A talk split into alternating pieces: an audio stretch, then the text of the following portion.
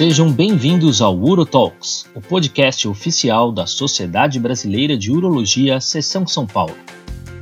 Um espaço de debates, educação continuada e reflexões sobre a urologia brasileira. Eu sou Leonardo Celigra Lopes, diretor de comunicação da SBU São Paulo. Hoje para falar do tema de cirurgia reconstrutiva e para convidar pessoas com experiência em cirurgia reconstrutiva, eu pedi ajuda para o primeiro que eu já vou apresentar aqui, que é o Dr. Wagner Aparecido França, doutor em urologia pela Unifesp e membro do grupo de disfunção miccional e reconstrução do IANSP, o servidor de Estado de São Paulo, e hoje em dia chefe do departamento de uroneiro da SBU São Paulo. Obrigado, Wagner. Bom dia a todos aí, é um prazer é, conversar sobre cirurgia reconstrutiva com grandes amigos aí e pessoas muito experientes no assunto. Obrigado. Uh, e aí a gente convidou então o Dr. Sandro Nasser de Castro Cardoso, que é assistente da Unifesp, Escola Paulista de Medicina, e no Hospital Opiranga, médico urologista no Edmundo Vasconcelos. Obrigado, Sandro. Obrigado, obrigado pelo convite, obrigado ao, ao, convite do Wagner, da SBU, pela oportunidade de estar conversando com vocês e um prazer estar, estar na mesa com o Wagner e com o Sérgio conversando sobre estenose de uretra. Muito bom. E o nosso outro convidado não poderia ser diferente, uma das maiores experiências em cirurgia reconstrutiva no país, doutor Sérgio Ximenes, que é mestre e doutor em urologia, atua nos hospitais do Rim e pelo transplante no Einstein da Beneficência Portuguesa de São Paulo e atual chefe do departamento de transplante da SPU São Paulo. Obrigado, Sérgio. Obrigado, obrigado, Léo, pelo convite. Wagner e Sandro, vamos, vamos conversar um pouquinho a respeito aí do tema casca que o, que o Wagner resolveu colocar para a gente, mas a gente vai, vai, vai descascar essa, esse limão aí. Muito bem. E, e, esse tema casca provavelmente é uma situação que qualquer urologista já se deparou, porque nós operamos muito, né? O urologista adora operar. Então, o tema que a gente vai discutir hoje são as estenoses de uretra posterior após as cirurgias prostáticas. Então, após a RTU, após uma PTV, uma prostatectomia radical. Então, para dar um panorama inicial, Wagner, explica para a gente aí a incidência desse problema e a fisiopatologia desse problema. O que, que acontece? Onde, por que, que a gente chega aí? A gente sabe que ah, qualquer instrumentação cirúrgica endoscópica existe uma chance de, de evoluir com, uma estenose de uretra. A incidência é baixa, depende de cada técnica. Falando-se principalmente de RTU, como exemplo. É, dependendo da técnica escolhida, seja monopolar, bipolar ou laser, existe uma taxa de incidência. Gira em torno até de 10%, mas dependendo da técnica, a monopolar é a técnica que tem menor chance de estenose, baseada em estudos retrospectivos, e, mas dependendo da técnica, seja laser, que é a maior taxa de, de estenose, o Romeo laser, comparado com monopolar, existe uma chance de até 10%. E, e Sandro, quando a gente fala de cirurgias prostáticas, tá, aí o, o Wagner lembrou das cirurgias endoscópicas. É, tem algum, alguma coisa, alguma dica para a gente evitar isso daí? Não? Tem alguma coisa que a gente possa fazer para evitar? Então, é, o grande, o que o, o, Wagner ele colocou, a, a gente tratando, acho que a princípio é importante a gente dividir isso, né? dividir a doença benigna da doença maligna. É, então, assim, dos procedimentos tanto abertos como endoscópicos para hiperplasia prostática, é, primeiro, até para a gente não, não, não, discutir câncer ainda, eu até fui, dei uma levantada na, na, nas cirurgias de um modo geral, foi o que o Wagner falou, parece que o laser ele tem uma incidência maior mesmo, mas é discreta, a maioria, todas elas giram aí, o número é 5%, então vai uma é 7 com roll-up, é, se for com laser pode chegar até a 9, os, os, os green light, é, as primeiras gerações estavam em 9, as últimas gerações estão em 3, 4%, mas todos estão oscilando aqui, mesmo nas cirurgias abertas, todos oscilam aqui na casa dos 5%. E tem alguma coisa que dê para fazer, ou que a gente deve evitar? Na verdade, não tem. Não tem. Né? É, é, o único fator que foi estatisticamente significativo né, na, na, no desencadeamento, que eles acharam, se achava que antes era por a, a, a fibrose, é, era por isquemia tudo mais, mas parece que não, parece que está mais relacionado a próstatas pequenas. Essas têm uma incidência maior da, da esclerose do colo vesical, né, ou da hipertrofia do colo vesical. Parece que é, é, é esse é o fator é, preponderante, mas, mas indiscutivelmente a impressão que eu tenho é que o, a isquemia também é um fator indiscutível no desencadeamento dessas fibroses. Nesse contexto de, de pensar da isquemia, Sérgio, é, fazendo um paralelo então com as cirurgias abertas e extrapolando agora para a cirurgia de câncer de próstata, faz diferença se é uma prostatectomia radical, se é uma PTV, lógico, para o diagnóstico e para a etiopatogenia do problema? Como é que é essa situação aí para cirurgias abertas? Você fala na condução do caso depois ou não? Na, vamos, na... depois, depois nós vamos. Aqui a gente está tentando descobrir por que, que a gente chegou lá. É, então, o, primeiro só, só, um pouquinho de nomenclatura, né? Isso que a gente está tratando hoje é, é, o que a gente chama de estenose de uretra posterior, né? Que é a estenose. Quando a gente fala estenose da uretra anterior, a gente está usando um termo errado, né? A uretra anterior, ele, o termo certo é estreitamento. Então, para ficar mais fácil entender, onde tem corpo cavernoso, é corpo esponjoso, desculpe, é estreitamento, e onde não tem, é estenose. Então, a partir da membranosa para frente, membranosa prostática, a gente está falando de estenose de uretra posterior. Então, é, uma nomenclatura só para ficar claro o que a gente está conversando. O, bom, eu acho que baseado em tudo isso aí, da, da, da, de uma maneira geral, o que a gente tem que pensar é no refinamento da técnica, né? Quer dizer, Pode acontecer na RTU, que é feita há 40 e poucos anos? Pode. Pode acontecer no laser mais moderno de todos? Pode. Isso depende da, da técnica e do, do, refinamento dela. Provavelmente em mãos menos experientes isso é muito maior, em mãos mais experientes. Por isso, quando a gente vê trabalho, vai de 2, 3% a 12, 15% é, de, de, desse tipo de complicação. É, realmente a parte isquêmica é importante, quer dizer, se você tem alguma falta de irrigação naquela anastomose, é importante, mas às vezes a, a, mesma, a própria técnica na hora de fazer a sutura numa cirurgia radical, por exemplo, pode comprometer a irrigação e você ter esse tipo de complicação. Então, é sempre um, um, uma complicação muito é, mas assim, é, refinando a técnica, a chance de acontecer diminui muito, mas pode acontecer nas melhores, das melhores mãos. Muito bem. E, e quando a gente suspeita disso, então, Sérgio, a gente está lá com o paciente com sintomas, né? A gente já imagina, porque a gente tem aí um antecedente cirúrgico no contexto, para a gente confirmar diagnóstico. Né? Sintomas urinários, às vezes a gente lança mão de questionários, enfim, você pode até falar um pouco sobre isso, mas para a gente fazer o diagnóstico também por imagem. Muito a gente tem que a UCM é um padrão para a gente identificar estreitamentos, mas a gente sabe do, do contexto da, dos vieses que tem na UCM. Então, para diagnóstico, qual que é a, a receita de bolo para esses pacientes?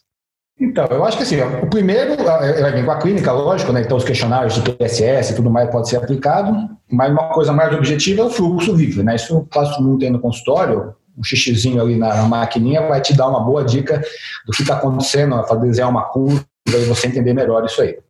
Eu acho que assim, tem que ser por etapas e por, por caso. Cada caso você tem que analisar é, de uma maneira particular. Então, eu acho que assim, uma coisa importante é você ter um, um antes de fazer a imagem, fazer um exame de, de endoscópico, né? Porque aí você vai ver todo o canal, toda a uretra, ver. Porque às vezes essas RTUs, essas energias novas aí, podem lesar a uretra mesmo, né? A uretra anterior alguns casos aí dramáticos de uso de plasma é, com lesão isquêmica, com lesão térmica de toda a uretra e coisas difíceis de resolver. Então, você tem que, então isso dá uma, você avalia toda a uretra anterior e na uretra posterior você vai ver o que está acontecendo. Se é uma esclerose de colo, se é uma esclerose de toda a loja, se for pós-radical, se tem algum clipe ali, algum corpo estranho, ou recidiva de tumor. Então, vai dar um panorama geral do que está acontecendo é, naquela, naquela uretra para saber porque obstruiu. E aí você vai adiante, né? Então você vai, faz a UCM, a UCM é importante, tanto a, a retrógrada como a, a miccional. Exames tipo estudo dinâmico, estudo de função, aí são exames mais para frente para você decidir o que, que, você vai fazer. Se você vai investir na, na, na via uretral ou você vai desistir vai fazer alguma coisa por via alta. Isso a gente faz mais, a gente fala mais para frente. E, Wagner, para diagnóstico, a gente tem visto alguns trabalhos, alguma insistência, né? E a gente que não é especialista, quando vai ler esses trabalhos, não está no nosso dia a dia, a gente acha que descobriram a, o novo ovo de Colombo. A ressonância magnética vai trazer muita informação diferente para a gente investigar esses estreitamentos, essas estenoses? Como é que funciona? É, falando da estenose de uretra, é, a ressonância tem papel nos pacientes vítimas de trauma, trauma de bacia, é o clássico do uso de ressonância nuclear magnética. É, para análise de esponjofibrose, no caso de estreitamento de uretra é, ou seja, uretra anterior, talvez tenha um papel. E também como ultrassom. Ultrassom tem um papel para verificar o grau de esponjofibrose. Mas nesses casos de contratura de colo vesical ou de estenose de uretra posterior, a ressonância tem um papel limitado no pós-operatório de cirurgias endoscópicas. O papel principal é em vítimas de trauma de bacia. Ótimo. Muito bom. E então a gente fez o diagnóstico e para a gente pensar numa abordagem inicial. Uh, Sandro, o que, que, a gente tem que observar quando a gente está com esse paciente? A gente utilizou lá os nossos métodos diagnósticos. Do que, que depende e o que, que a gente tem que ter atenção para iniciar e determinar o próximo passo para iniciar o tratamento? É, normalmente, até colocando a, a, a, minha opinião, é exatamente o que eu penso, acho que os dois já colocaram, 70, primeiro o paciente vai te contar uma história clínica da estenose, depois você vai, normalmente eu acabo fazendo o CM, tá, eu, na, a, eu não consigo já indicar de cara o paciente para fazer uma uretroscopia, normalmente acabo pedindo o CM para confirmar, e eu acho que aí até fica mais fácil para indicar uma, uma uretroscopia num segundo momento. É, com a uretroscopia, em geral, eu não tenho por hábito, mesmo tendo uma estenose, se paciente, só se o paciente estiver muito obstruído, eu tento uma dilatação, que na maioria dos casos é a primeira opção. Né? É, eu prefiro tentar olhar primeiro e aí já faço já faço o diagnóstico e já tento fazer o tratamento inicial. Que normalmente a minha primeira opção é fazer o, o usar a faca fria mesmo. Depende, aí eu acho que assim, a gente vai ter que dividir é, no, o que, que é as, a, esclerose de colo, é, é, a esclerose da loja, da loja prostática, ou se é pós-prostatectomia radical. Tá? Mas normalmente a, a minha intenção é fazer alguma coisa com faca fria como primeira opção. Eu acho que foi essa a sua pergunta, não foi isso? É, na, na, verdade eu queria entender assim, se faz diferença eu já pensar numa programação cirúrgica, porque você falou racional, né? Provavelmente isso passe pela cabeça de todo mundo. Primeiro faço uma UCM, identifico o diagnóstico, vou partir para uma uretroscopia e talvez pensar já na sequência de tratamento. Mas, por exemplo, se você pensa assim, ah, o paciente foi submetido a uma cirurgia aberta ou o problema dele é por conta de uma cirurgia endoscópica, isso faz diferença na minha abordagem? Eu já tenho que me programar para uma abordagem diferente? Faz. Assim, qual é a, qual a impressão que eu tenho? Tá? Aí, vamos supor, se o paciente chega para mim com uma, com uma ele, um pós-operatório tardio de um ano, por exemplo, que é o, te, é o tempo médio que isso começa a dar problema, de RTU de próstata, tá? É, é, eu vou eu vou pensando em fazer alguma coisa diferente do que eu faria, por exemplo, se esse mesmo paciente vier me contando que ele fez uma prostatectomia radical. É esse o seu questionamento, né? Eu acho que se for isso, pra, há diferença sim. É, é, por que, que há diferença? Porque, primeiro, é, é, se esse paciente ele tem uma, ele veio para mim falando, olha, doutor, eu fiz uma, uma RTU de próstata, não importa por que método, monopolar, bipolar, laser, roll-up, não importa. É, eu vou pensar ou na possibilidade de ter sobrado um, um, um resto de próstata e ele está obstruído por causa disso, ele tem uma estenose de uretra, mas ou não, ou ele realmente tem uma estenose da uretra posterior, que é o, que é o ponto da nossa discussão de hoje é, eu vou deixar, eu vou tentar deixar um aparelho para ressecar. Por quê? Porque a impressão que eu tenho é que nesses pacientes com esclerose de, de contratura de colo vesical, né, esclerose de colo vesical, é, é, a ressecção ela tem um, uma, um resultado melhor no longo prazo, que eu acho que nós vamos discutir aí na hora do tratamento. Quando é paciente pós pós prostatectomia radical, eu não vou fazer a quente, tá? Então não, não vou pegar, não vou pedir para uma alça de ressecção, um Collins, não peço. Eu já nem, nem eu vou tentar fazer o diagnóstico e se eu tiver que fazer alguma coisa a frio. Então, eu, até para eu poder separar é, essas duas formas de abordagem. Muito bom. Uh, Sérgio, você que comentou da uretroscopia, primeiro do que a UCM. A sua rotina é essa ou no, no dia a dia você também acaba fazendo o UCM primeiro? Depende de onde você está, né? Se o paciente é, é, público, você vai na sequência que o Sandro falou, né? Primeiro é mais fácil, mas se é paciente privado é mais fácil, eu prefiro fazer uretroscopia antes, né? Eu já levo, já vejo a uretra, às vezes já resolve. É, a, a, UCM é, é, um, é um exame chato, né? Você conseguir fazer, alguns laboratórios privados, poucos laboratórios estão fazendo, tem meia dúzia aí que faz, o paciente se incomoda muito. Então, se você conseguir levar para o paciente já fazer o tratamento, já isso já resolve ali, é, é melhor, né? Agora, no paciente é, é, público, é, difícil você conseguir essa sequência, então é melhor você pedir um exame, ele faz no, onde ele conseguir, depois você vai adiante. Então essa é a preferência, porque aí você já, às vezes, você consegue até resolver, dependendo do que você achar no momento, você resolve ali, né, fazendo alguma incisão, fazendo alguma coisinha para tentar já, alguma dilatação, para tentar deixar o paciente melhor, vamos dizer assim, um pouco mais, mais tempo. Muito bem. E Wagner, então, mais ou menos como o Sandro falou, né? A gente já tem um, um racional aí, se o paciente foi submetido à prostatectomia radical, a gente tem um contexto, se o paciente foi submetido a cirurgias endoscópicas, a gente tem outro contexto.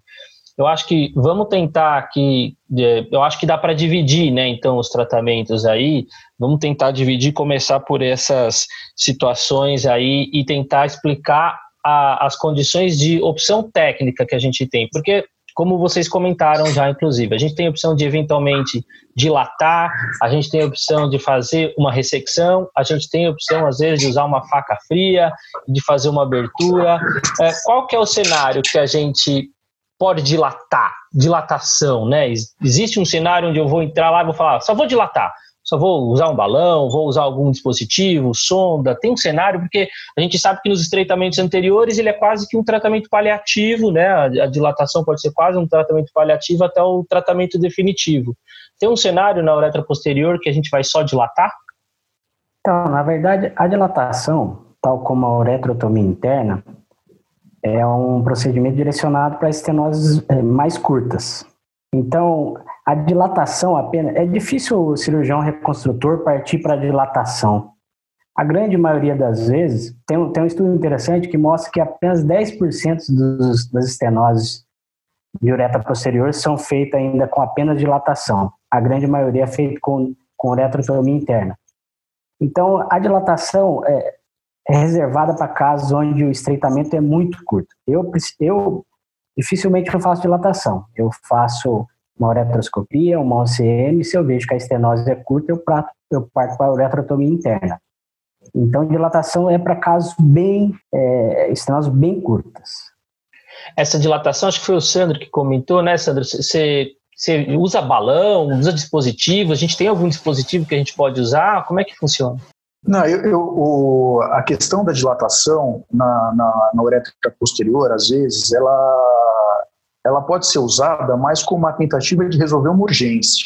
Né, de você, em vez de colocar uma cistostomia, o paciente ele chega numa condição para você muito ruim, urinando muito mal, às vezes gotejando, e você não tem como levar esse paciente para o centro cirúrgico, ainda mais quando se ele é particular, se ele é privado, lógico, você tem outros você tem um armamentário maior para poder resolver a vida dele, indiscutível. Quando o paciente é público, você não consegue, né? Ou é, é, é depende da situação. Às vezes a gente está tratando aqui pacientes que têm realidades diferentes pelo Brasil. Então, a, a dilatação ela é uma forma de você resolver a urgência. Ela é simples. Não é simples porque você, é, é, às vezes, primeiro não consegue, né? Porque a fibrose às vezes é muito importante e nem sempre você tem a certeza e a segurança de conseguir cruzar a estenose. A outra coisa é que você colocou em relação ao balão. O balão tem um grande problema, né? É, primeiro, o balão é caro para você usar, não é, não, não é tão simples assim a questão do balão. Outra coisa é você locar o balão no lugar certo. Porque como você, às vezes você consegue fazer uma cistoscopia e olhar, e aí é, é, se você usar aqueles balões de ureter, você pelo cistoscópio você loca. Mas aí a minha pergunta é, se você vai fazer uma cistoscopia, porque não abre ou a frio ou a quente, você vai usar mais um dispositivo e você sabe que ele vai rasgar o colo vesical aleatoriamente, é melhor você fazer uma incisão guiada do que deixar que o balão rasgue para o lado que for. Né? Então, eu, eu efetivamente não acho que o balão seja uma solução para isso. Eu acho que também nesse cenário é mais uma questão paliativa, né? É, a gente não, Sim, é, não, é, não é pensando num tratamento definitivo. Pensando no tratamento definitivo, então vamos tentar discutir fontes de energia. Sérgio, faz diferença nesse tipo de, de problema agora, esse nosso posterior, a gente usar a faca fria ou o laser? Lógico, vamos dividir os cenários que o laser não está disponível para todo mundo, mas no melhor cenário, o que, que você recomenda, o que, que tem de diferença entre um e outro? Não, na verdade, nem né, a, os trabalhos que comparam os dois mostram que os resultados são muito semelhantes, né, eles, não, eles não conseguem eles não conseguem mostrar é, é, uma vantagem do uso do laser, apesar de ser mais atrativo, uma coisa mais tecnológica, né, uma cirurgia mais moderna, é, não consegue ganhar da faca fria, né? Somente esse tipo de, de situação, principalmente nas prostatectomias radicais. Ah, na, nas, nas, nas escleroses de colo, esclerose de loja principalmente, aí a situação é um pouco mais dramática, porque ali você pode ter ainda a massa prostática que você pode raspar, então às vezes pode usar algum tipo de energia desse tipo, uma alça de cólias ou mesmo uma alça, uma alça de ressecção, mas na, na, na pós-radical, quer dizer, você não tem tecido nenhum ali, você tem só fibrose. Então qualquer coisa mais radical ali, vai complicar um futuro tratamento. Né? Então, o ideal é não é ser um pouquinho mais conservador nas esclerose de colo pós-radical, para você não queimar as possibilidades de tratamento futuro desse paciente que provavelmente vai, vai necessitar. E, então, e, qual que é o, o, para, o parâmetro que a gente utiliza é, para, de repente, não ser uma primeira opção o tratamento endoscópico? Existe esse caso, Sérgio? A gente já vai olhar assim por eretroscopia, o CM, porque esse é. caso eu não vou nem tentar. Existe isso ou não? É, acho que quando você tem pós-radical, você tem que dividir o paciente em dois grupos, né? O paciente que está urinando pelo canal e o paciente que não está, né? Tem esse grupo de paciente que não está urinando porque fechou completamente, aí você vê que tem uma distância, um gap razoável né, é, entre a, a, a, as extremidades dos, dos cotos, que é provavelmente nada endoscópico vai resolver aí, né? Então, você vai só cavar buraco e aumentar a chance de complicação, é acabar entrando dentro do reto, acabar entrando dentro do pubis e fazendo uma, uma pubeite. Então é bom, é, esses casos não tem tem que ser aberta mesmo. O paciente que está urinando pelo canal, o paciente que não está com cistostomia, é, esse aí dá para tentar negociar alguma coisa pelo canal até você jogar a toalha, e a gente joga a toalha geralmente na terceira vez, né? Essa que é a verdade. Então, na terceira vez que você faz isso pelo canal, provavelmente você não vai conseguir resolver esse problema mais. Aí você tem que partir com uma coisa aberta. E qual que é a dica técnica, Wagner? Endoscópico, tratamento endoscópico. Corta as 12, corto em Y. Como é que é essa dica técnica aí? Falando de contratura de colo vesical, na verdade, a técnica é, escolhida é fazer o que a gente chama, chama uretrotomia radial, ou seja, abre as 12, as 3 e as 9.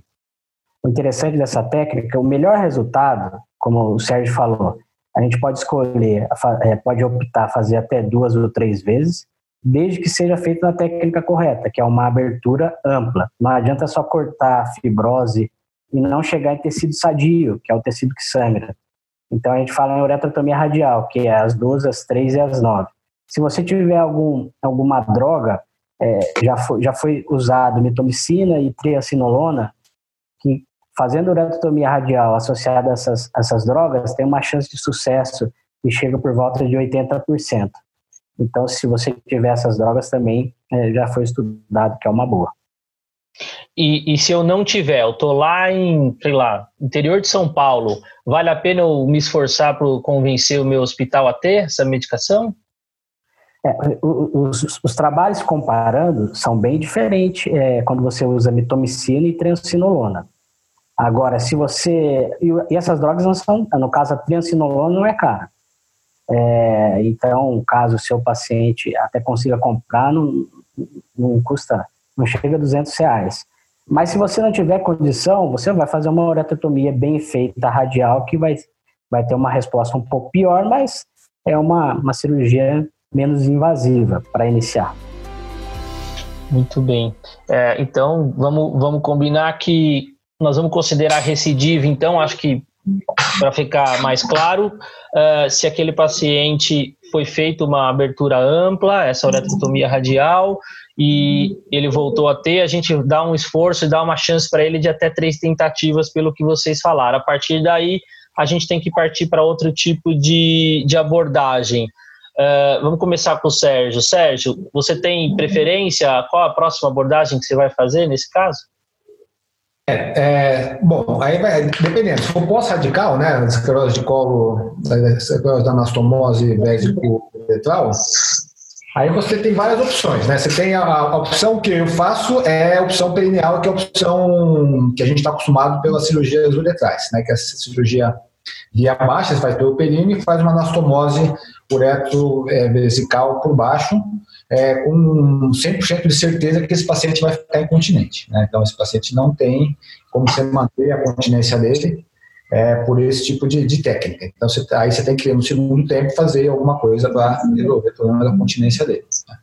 Então, essa que, é, que, é, que a gente faz. Aí você, pode, aí você pode variar, você pode fazer uma abordagem combinada, perineal e a, a, a superior, né? Tanto uma mioma perineal, e hoje em dia, com o pessoal mais sofisticado aí, usando coisas robóticas, né? Então, eu acho que a tendência, a gente vai falar mais para frente, mas é, parece que tem uma certa, uma certa vantagem mesmo pelo local, né? Pelo acesso, um acesso muito difícil ali naquela região posterior. Mas, a princípio, é, é cirurgia perineal. Nas cirurgias benignas, né? Uma esclerose de colo pós, é, HPB ou qualquer cirurgia é, Aí vai depender do tipo de, de, de, esclerose que você tem. Se for uma coisa curta, aí você tem que fazer. Depois de, de, de, de todas as recidivas endoscópicas, do ponto de vista aberto, é fazer uma, uma reconstrução do colo baseada em técnicas YV ou, ou, ou, T, ou esse exame T, que é abordagens então superiores, né, abdominais, onde você faz essa cirurgia na face anterior da bexiga. Né? Então isso é são coisas para doenças benignas. Para doenças, mesmo para doença, dependendo do tamanho da extensão, dá para fazer isso na, nas cirurgias pós-radical, mas você tem que ter uma comunicaçãozinha ainda, não pode ser totalmente, é, totalmente obstruído. Aí essas técnicas não dá certo para pós-radical. Se tiver uma comunicação, dá para fazer um YV, é, é, possível. Se não, tem que fazer anastomótica mesmo, ressecar toda aquela lesão e refazer a, a anastomose. É, como é que é a conversa com esse paciente, Wagner? Porque provavelmente esse paciente é um paciente muito manipulado, né? Então, como o Sérgio falou, a gente já sabe da questão da, da incontinência. E, e, como é que é a conversa para ele? Olha, desculpa, o senhor tem quatro manipulações, mas o senhor vai para mais uma, talvez precisando de mais uma outra para a gente corrigir sua continência depois. Explica mais ou menos como é que a gente aborda esse paciente nesse momento, o que, que a gente tem que explicar para ele, os riscos, tudo mais. Geralmente o paciente com estreitamento ou estenose de é um paciente que vem com, com bastante trauma, então diversas cirurgias. Então quando você parte para uma reanastomose, você vai falar, você tem que falar para ele que a chance de incontinência é muito grande. Tem algumas séries que falam de 80%, mas a gente sabe que é mais ainda mais nesse paciente que já era incontinente, já tinha algum, algum grau de deficiência esfinteriana. E dependendo da escolha, como o Sérgio falou, a escolha perineal, a chance de incontinência é maior. Com as novas tecnologias, a, a abordagem robótica, seja transvesical, como o Sérgio falou, que é um YV ou, ou até um T-plastia, que a gente fala, a chance de incontinência é melhor, é menor. Tem um, um nova-iorquino chama Lisal, que faz essa abordagem via transvesical, uma plastia do colo, que a chance de incontinência na série dele é de 18%. Então, tudo depende da escolha da sua técnica. Se for perineal, você tem que falar para ele que provavelmente depois da, da, correção da uretra, ele vai ter que fazer uma correção com esfíncter urinário ou até sling masculino, dando a preferência para esfíncter. E relação a, a, outras complicações, índice de disfunção erétil, aquele paciente que não foi submetido à prostatectomia radical, nós estamos falando da doença benigna, é, o paciente tem que se preocupar com disfunção erétil também, não? Se a técnica for invasiva, é, é, é para doença benigna, é difícil a gente optar por uma reanastomose, mas se a, esteno, se a uretra estiver muito doente, você partir para uma reanastomose, a gente sabe que tem uma chance que chega até 10%, é, é, é, no caso de patologias benignas de incontinência. Você tem que falar para ele que tem a chance de incontinência, sim. De disfunção erétil também, né? Disfunção erétil, desculpa. Isso, disfunção não, erétil. Bem, e, e, Sandro, então, se a gente pensar aí em, em relação às técnicas disponíveis, quando a gente vai partir para esse tratamento em relação a a abordagem do períneo. A gente sabe que isso não é fácil, né? Não é todo urologista que está habituado a fazer essa abordagem do períneo. A gente até sabe que deveríamos estar, né? A gente tem técnica para prostatectomia pelo períneo, a gente tem correção de fístula, a gente tem, só que provavelmente são em condições onde não são ideais e também não é um volume grande para essa abordagem do períneo. É, detalhe técnico para abordagem do períneo nessas situações, quais são as nossas preocupações que a gente tem que ter? Olha, é o seguinte, é, particularmente, eu acho que a, a, a, discussão aí agora a gente veio para a prostatectomia radical. É, está ouvindo bem ou não? Tá. É, da, da prostatectomia radical, a abordagem perineal ela é extremamente complexa. Tá? Complexa não é o seguinte, porque o períneo está virgem de tratamento é complexa no, no, no, sentido de delimitação exatamente da área da, da, da estenose e do colo vesical.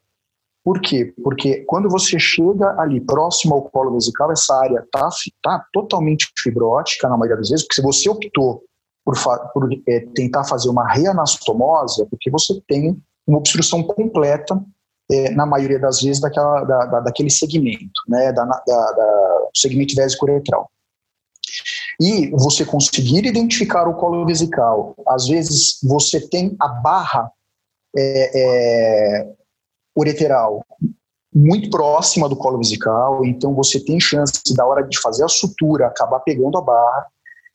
É complexo, particularmente. É, eu, eu, te diria, e acho que pode perguntar para qualquer um dos três que a, aborda a, a uretra posterior, é, é uma cirurgia extremamente difícil. Difícil no sentido não só da técnica, mas do risco de complicações que podem vir dela. Particularmente, eu não gosto, esta é uma impressão pessoal, tá? Por que eu não gosto? Ah, é por causa de dificuldade de técnica? A questão não é essa. A questão é, é o, os pacientes ficam extremamente descontentes com essa cirurgia, extremamente descontentes, porque você está trocando na maioria das vezes, uma cistostomia por uma cinco fraldas por dia, né? E a, a é, é, usar o sling, é, nós usamos o sling, tem no, no, no, nos serviços tem um colega que ele coloca muito bem o, o sling masculino. Para esse tipo de paciente não funciona, o paciente continua perdendo muito. E você usar esfíncter artificial, ainda mais na, nas condições de Brasil, ela está limitada a uma população muito pequena. Né? É, é, e não é o que a gente vai ver mesmo nos consultórios, onde você atende pacientes com convênios. Os convênios são muito recentes em liberar os esfíncteres o esfíncter artificial, que é a única coisa que melhora. Né? E eu tenho até paciente que colocou esfíncter artificial e, a, e ainda assim continua perdendo com esfíncter. Então, é, eu acho que a gente, eu não gosto, eu particularmente assim, eu tenho, é, é, não me agrada a abordagem perineal, não me agrada. Eu prefiro a abordagem abdominal, mesmo sabendo que a chance de sucesso é menor. Agora, você, ele até comentou, o Wagner comentou do ZAL, ele tem feito essas abordagens é, robóticas, eu não faço robótica, mas a gente vê que é essa abordagem abdominal, ela parece ter uma chance de você complicar, de, diminuir, de evitar a incontinência superior à abordagem perineal, porque você não destrói o diafragma urogenital. Né? Então, particularmente, a minha tendência é ir por cima, não ir por baixo neste paciente pós-prostatectomia radical. A, a impressão que dá é que talvez como você falou, o períneo talvez seja virgem, né? Não vai ter processo inflamatório, aderência, por mais que a gente tenha feito ali dois, três intervenções endoscópicas, talvez seja um local mais fácil de acessar do que um acesso abdominal Sim. no paciente pós-prostatela, linfadenia extensa e tudo mais. Então, essa é a impressão que dá, porque mesmo uh, sendo desafiador abordar o períneo, para quem não está habituado, talvez seja é, menos complexo, né? É só a impressão uhum. que eu uhum. tenho. Acho que o Sérgio tem uma experiência absurda no períneo, acho que podia comentar também. Não, é assim, você tem que usar os princípios da reconstrução de uretra posterior pós-trauma, né? Que é mais ou menos a mesma coisa, é até um pouco mais menos complicado, porque pós-trauma você teve todo o comprometimento de hematoma e formação de fibrosa, então, é, osso quebrado, então é diferente. A pós-trauma é mais, é mais difícil do que a pós-radical. Agora, isso que o Sandro falou é verdade, você está muito próximo dos meatos, né? Os meatos às vezes descem muito ali na região do colo, você tem que tomar cuidado, muito cuidado com isso aí. Então, o que eu faço geralmente é abrir bem o espaço antes de começar a dissecar essa área crítica, que é você afasta mesmo os corpos cavernosos, melhora a região da cura ali. Às vezes você pega até bem na base do, do, do pubis ali, consegue até cortar um pouquinho do osso, para você ficar com a região do, do colo vesical mais favorável a você dissecar com calma. Né? Você tem que ter uma, uma, um auxílio é proximal, então ou um BNQ na cistostomia que o paciente tem, ou então você dilata, em alguns cirurgias tem o, o implante, dilata, passa um aparelho e, e fica sob visão fazendo essa, essa, abordagem dupla aí.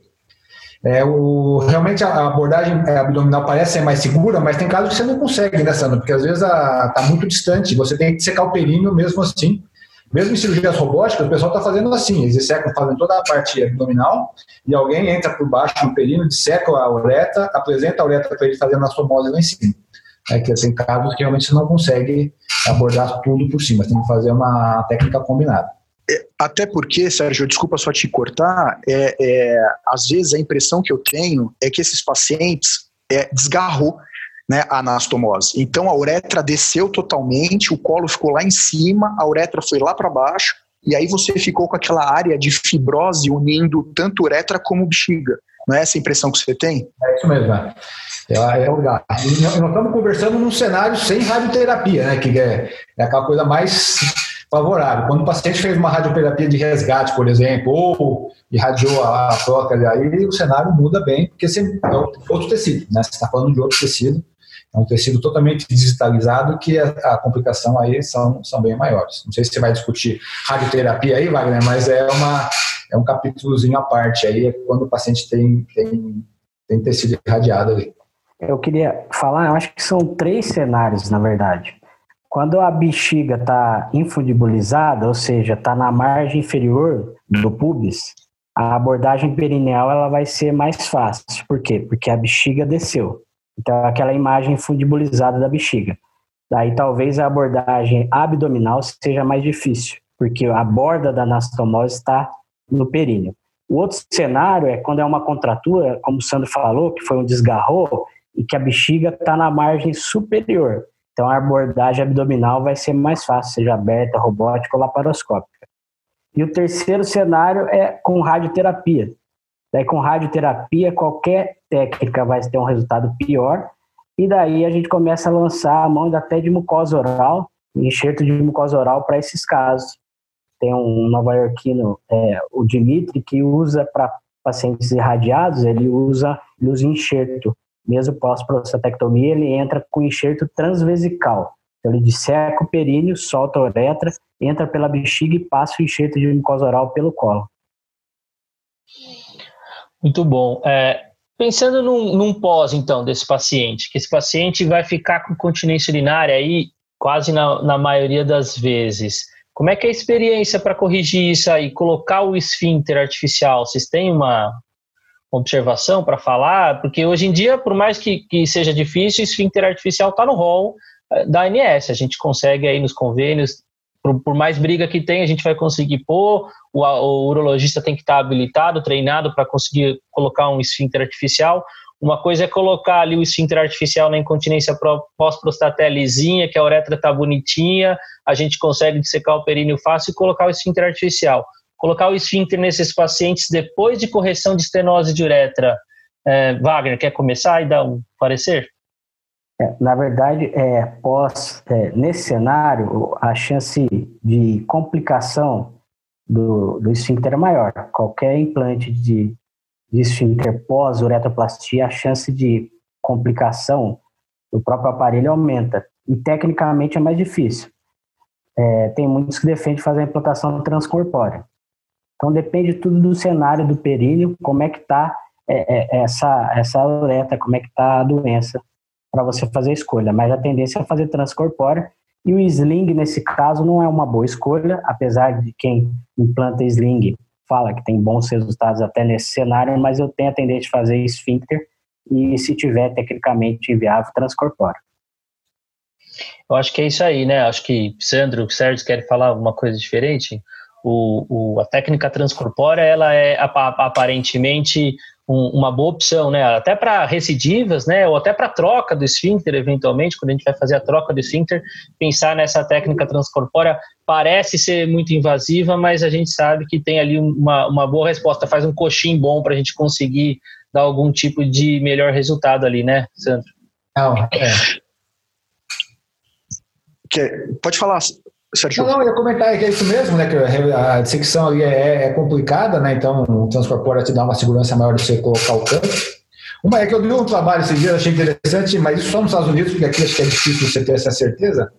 Mas quando ele faz a reconstrução da, da, do, do, da postura, ele coloca um penrose ali, deixa meio um penrose moldando a região para daqui a dois, três meses, ele voltar lá e fazer a colocação do cuff. Eu achei interessante. Mas aqui provavelmente não vai dar certo, porque você vai colocar esse penrose, paciente, mas vai conver na autorização, o SUS não vai pagar, você vai ficar com penrose igual da vida ali. Mas eu achei interessante a ideia. Nossa, a ideia é boa, uma, uma, uma, boa ideia para quem tem certeza que vai ter o esfíncter para colocar depois. É outra, outra coisa, só, só para complementar o, o, o, que falou, vocês estavam falando de fazer transcorpóreo ou não, porque o, o, um dos problemas realmente da, de você colocar o esfíncter artificial pós é uma abordagem perineal, além da questão da incontinência, é você aí, para colocar o esfíncter, você já manipulou. Tem um grande detalhe, outra coisa que me incomoda, você, na maioria das vezes, para fazer essa abordagem é, é perineal, você acabou ligando as bulbares. Então, que é normalmente onde a gente vai colocar o esfíncter, né? É, é, ele fica um pouquinho mais desvascularizado. Então a chance, que é o que o Wagner colocou, a, a chance de complicações do esfíncter já não são mais as mesmas de você colocar o esfíncter num, num períneo íntegro, num períneo virgem. Então, é, é mais uma, um motivo que também eu tendo a não abordar via perineal, porque no momento que você ligou as bulbares, a, chance de você ter um quadro isquêmico nessa uretra é muito maior. Muito bom, acho que é, que é isso aí mesmo. E, e agora só um, um, um, cenário até como aprendizado, né? Eu não sou especialista reconstrutivo como vocês são, exímios especialistas. É, o urologista que está lá na, na linha de frente, né? Vamos dizer assim, é, qual é, qual é o limite para ele abandonar? Porque eu acho que nós estamos falando de cenários onde talvez a gente tenha que ter centros de referência, né? A gente não, não trabalha assim no, no, no, Brasil, por bem ou por mal, o urologista ele é um, um, cirurgião quase que autossuficiente na maioria das vezes, mas a gente tem, tem que saber nossos limites, né? O cirurgião, acho que antes de, de saber indicar uma cirurgia, tem que saber também quando não indicar a cirurgia, né? É, como, é que, como é que você vê isso, Sérgio? Como que você fala isso para nós, mortais aqui, urologistas? Não, é, é, aí assim, é, isso são procedimentos altamente complexos em mãos de quem já tem volume, né? Quer dizer, eu acho que eu, particularmente, não me aventuraria a fazer esse tipo de cirurgia se você não teve uma, uma sequência prévia dela. Então, eu acho que é, nesse caso, eu acho que isso, isso, esses pacientes têm que ser encaminhados para centros de, de, referência que possam executar. Isso em qualquer país, não é coisa de brasileiro, qualquer pessoa que não tem volume nesse tipo de abordagem, ele tem que. Ele tem que é, porque a, as chances vão, se, vão diminuindo ao longo da cirurgia. Quer dizer, se você não consegue fazer uma primeira abordagem de sucesso, a segunda provavelmente vai ser mais difícil, a terceira, e isso vai ficando cada vez mais impossível. Então, eu acho que essa área, essa principalmente, nós estamos falando da pior cirurgia de reconstrução de todas que a gente faz aqui, é esse tipo de cirurgia, que é a cirurgia direta posterior. ou não traumática, né? A traumática a gente consegue resolver bem. Agora, é, estenose direto posterior não traumática são as piores cirurgias é, de, de, de, de para ser resolvidas, porque elas carregam umas complicações e uma sequência de procedimentos. Inclusive, a gente nem abordou aqui, mas o que a gente poderia abordar é que a gente às vezes abre mão da, da, da micção uretal para fazer alguma coisa alta, né? Uma derivação alta para qualquer. Tem várias técnicas que a gente pode fazer, a gente pode falar mais para frente. Mas porque você tem que saber a hora que você não vai conseguir também deixar esse paciente urinando por, por baixo, às vezes ele nem quer, né? Como o Sandro falou, tocar uma, uma, uma um buraquinho no umbigo por 5, 6 soldas por dia, provavelmente ele vai querer, o buraquinho no umbigo e pronto, né? Provavelmente Exato. É esse cenário mesmo que eu queria chegar. É. É nesse cenário que eu queria chegar, né? Porque, como o Sandro tinha comentado antes, e vou deixar você continuar na palavra, Sérgio, é, o, o, o que a gente vai fazer é trocar para o paciente, né? A gente vai trocar uma, uma estenose onde ele está continente, mas está com uma qualidade de vida aceitável, com uma cistostomia, então, de repente, partir para essas reconstruções pode trazer uma piora na qualidade de vida, dependendo até da própria condição social desse paciente, econômica, enfim. Então, talvez, em vez de optar por isso, optar por uma derivação definitiva, uma de derivação alta, era justamente nesse cenário que eu queria chegar. Continua, Sérgio. É, não, é isso mesmo. Acho que isso tem que ser muito bem conversado com cada paciente. Não pode fazer um protocolo e, e executar esse protocolo em todo paciente. Você tem que sentar com ele e conversar, né? Ou a cirurgia é, é, perineal ou as transpúblicas, quer dizer, isso aí traz uma carga de complicações, às vezes uma dor crônica no paciente, uma, uma, uma cubeite crônica que você não consegue resolver, uma fístula é, coisas que são muito dramáticas para tocar. E você pode falar, ó, vamos fazer o seguinte, vamos, a gente faz uma ampliação, ou se a bexiga estiver boa, a gente põe um, um monte, põe um apêndice aí no seu bexiga e você urina, você vai urinar com um catéterzinho 4, 5 vezes por dia é, totalmente confortável. Né? Eu tenho alguns pacientes assim, é, assusta na primeira, né, quando ele, você fala para ele, ele assusta e, e, não entende, aí depois você vê ao longo dos anos, você acompanha o paciente, você vê que ele está totalmente adaptado com a bolsinha dele, chegando no consultório com, a, com as sondinhas na, na, mão, sabendo fazer tudo que certinho, feliz da vida, porque é, tá tudo ali bonitinho, ele vai para a praia, faz tudo. Então, é, é, é, conversa, tem que conversar com o paciente e falar, pode acontecer A, B, C ou D, o que, que você quer que eu faça com você? Entendeu? porque é o paciente que decide, não tem jeito. Você não pode impor nenhum tipo de tratamento por esse tipo de, de complicação. É, esse, esse, paciente tem que estar bem próximo né, da gente, bem conversado. Né? É, eu, eu, tive um paciente que nem uma estenose simples, maior de uretroplastia, ele não quis fazer. Ele falou, doutor, eu estou com a sonda, vai trocando minha sonda, eu estou ótimo, eu não quero correr risco de ficar incontinente, de ter encurtamento de pênis, eu não quero correr risco de nada, eu estou bem com a sonda. Vou ficar com a sonda, ele tinha 80 anos, mas enfim, ele falou, quero ficar com a sonda. Ficou dois anos de sonda e viveu bem. É, Wagner, você acha que esses pacientes por conta desse contexto todo, né, que a gente falou, já é paciente sofrido, tudo tal. É, o, como é, é o acompanhamento psicológico para esses pacientes? Tem rotina de, de fazer algum tipo de encaminhamento é, ou não? Como é que funciona isso daí? A gente sabe que esses pacientes são mais complexos, né? É, geralmente, como eu falei no início, esses pacientes é, com estenose de uretra multi-manipulados já vêm com uma carga, às vezes, depressiva importante. Mas eu acho que tem que ser individualizado. O paciente que na consulta ou após tratamento você percebe que ele está depressivo, está infeliz com o tratamento ou com a possibilidade de, de ficar com uma derivação urinária, eu acho que ele merece sim um tratamento psicológico. Muito bom.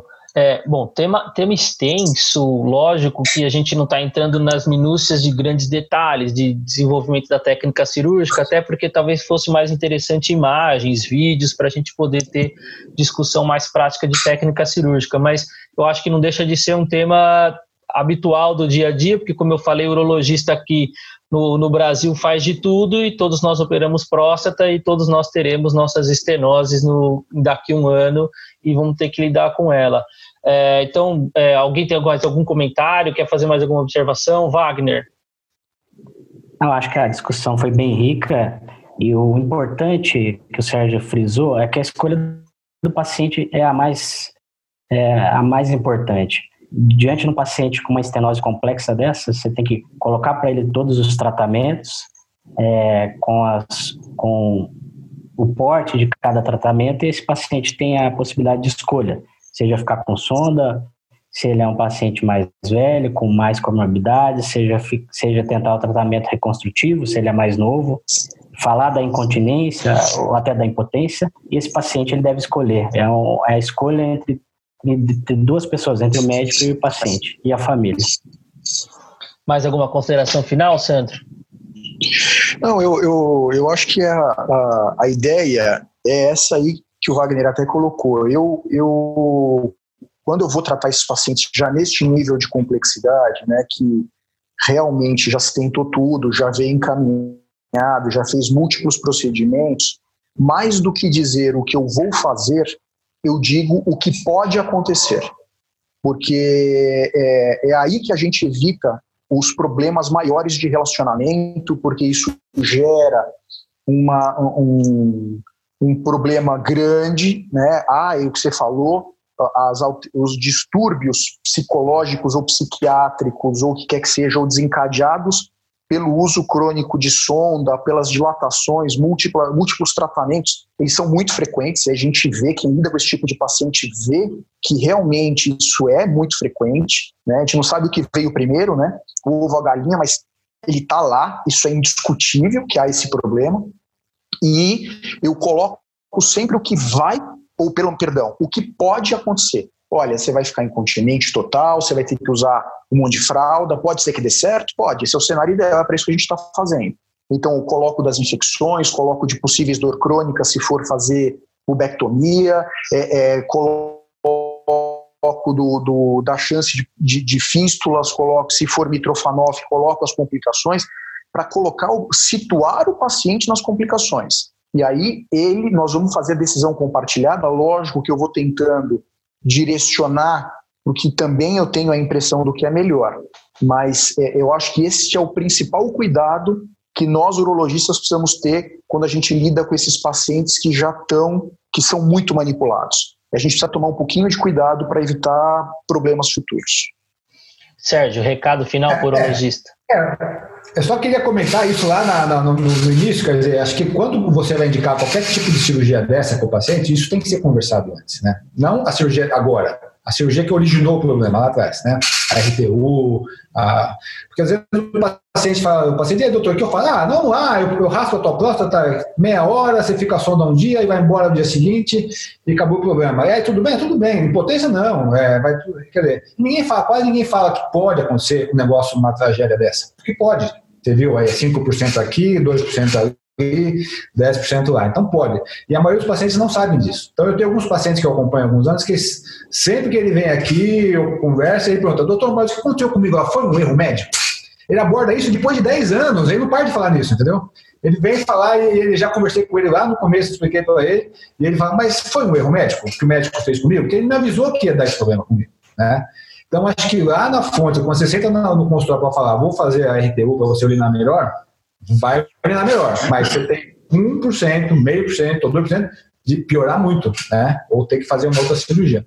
Se o paciente tem que saber disso, né? Só que você não fala isso, porque o médico não fala com medo de perder o paciente. Ah, vou para o outro médico que não acontece isso. Você, com você acontece, o outro falou que não acontece, então eu vou para o outro, entendeu? Então isso tem, que ser falado, tem, tem que estar claro, porque isso pode dar problema jurídico depois também, né? Se você não falar, pode dar problema jurídico. É isso aí. Então, o conselho é esse: abra o jogo com o paciente. Pode acontecer, pode. Perfeito, excelente. Bom, é, foi ótimo. Eu saí daqui com certeza tentando aprender um pouco mais e, e acho que a mensagem para o logista também foi ótima. Então, eu queria agradecer, abrir espaço aí para vocês é, também finalizarem, mas agradecer a vocês terem aceitado o convite aí nesses tempos que estamos distantes uh, mas a gente pode se aproximar um pouco aí por conta dessas tecnologias. Então, obrigado, Wagner, por você ter me ajudado aí a selecionar esse time de experts e por ter participado aqui com a gente. Ah, é um prazer, é um prazer conversar com amigos desse tema aí que eu me aproximei nos últimos cinco, seis anos. Começamos lá no servidor estadual com a ajuda do Sérgio e agora estamos com o serviço lá pujante. É um prazer conversar com o Sandro, grande amigo. E obrigado.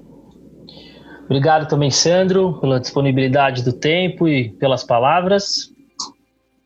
Obrigado, obrigado pelo, obrigado pelo convite da SBU, obrigado pela, por poder aprender aí, tá com Wagner, tá com Sérgio, dois monstros da cirurgia reconstrutiva. Eu acho que é isso. Acho que a gente está aqui para ir compartilhando. O objetivo disso aqui não foi tentar é, trazer tudo que tem. Eu acho que tem muita coisa a mais para a gente que a gente poderia discutir, que a gente poderia trazer, escolhendo só uma fraçãozinha pequena do que tudo que foi discutido aqui. A gente poderia ficar uma hora pelo menos falando. Mas foi, eu acho que é, é pelo menos é para trazer a curiosidade, para fazer com que as pessoas corram atrás de tentar ver o que está acontecendo de novo na cirurgia reconstrutiva. Excelente. E obrigado, Sérgio. Obrigado aí pelo, pela participação, pelas palavras, experiências muito grandes que você tem.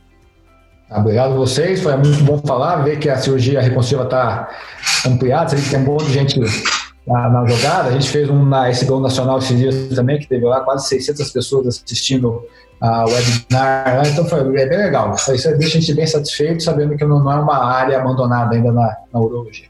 Obrigado pelo convite e vamos continuar a nossa, nossa luta aí.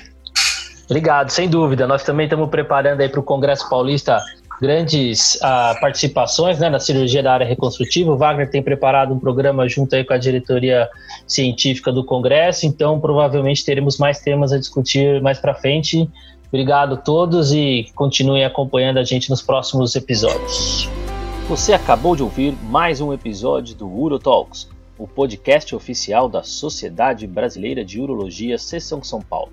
Todas as edições estão disponíveis no site www.sbu-sp.org.br e também nas principais plataformas de streaming. Nos vemos no próximo episódio. Até lá!